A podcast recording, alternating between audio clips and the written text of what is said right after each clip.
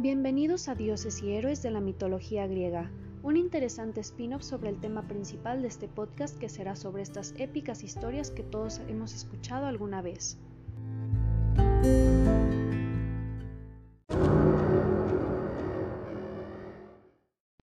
Tercer episodio.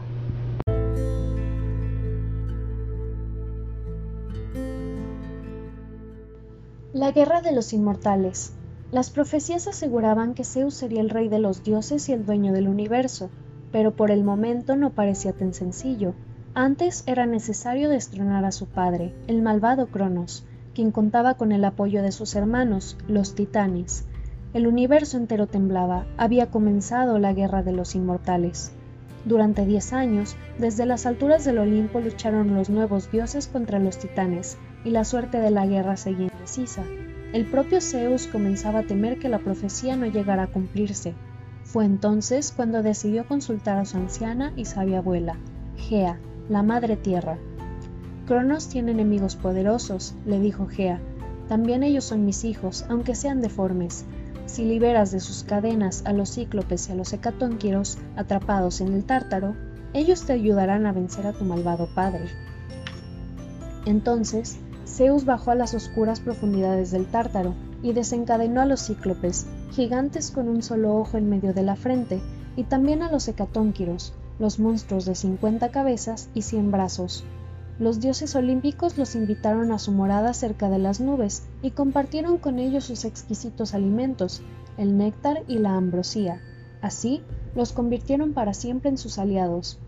Agradecidos por su liberación, los cíclopes le regalaron a Zeus tres armas invencibles, el trueno, el rayo y el relámpago. Le entregaron a Hades un casco que lo hacía invisible y le dieron a Poseidón un tridente tan poderoso que con un solo golpe podía hacer temblar la tierra y el mar. La batalla final fue atroz.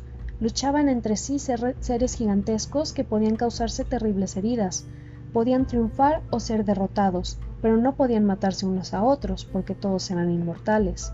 Mujeres y varones luchaban sin descanso, sin piedad.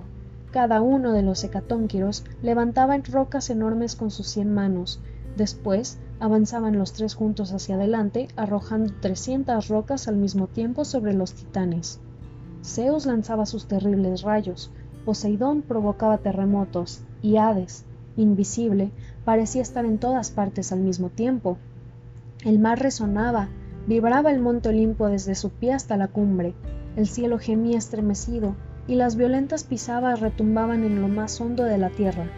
Los bosques se incendiaban y hervían los océanos. Cegados por la violenta luz de los rayos y la humareda que se levantaba de los incendios, semienterrados por la lluvia de enormes piedras, los titanes fueron vencidos por fin. Zeus los condenó a ser encadenados en el Tártaro, donde los hecatónquiros se convirtieron en sus guardianes.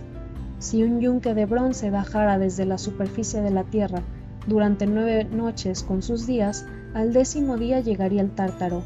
Tan profundo es ese abismo, horrendo incluso para los dioses inmortales. Victoriosos, los dioses decidieron de repartirse el poder. Para evitar más luchas, hicieron un sorteo. A Zeus le tocó el cielo, Poseidón obtuvo dominio sobre el mar y Hades se adueñó del mundo subterráneo. Pero Zeus, el rey de los dioses, gobernó además sobre todos los mortales y los inmortales. Y sin embargo, el universo no estaba en paz.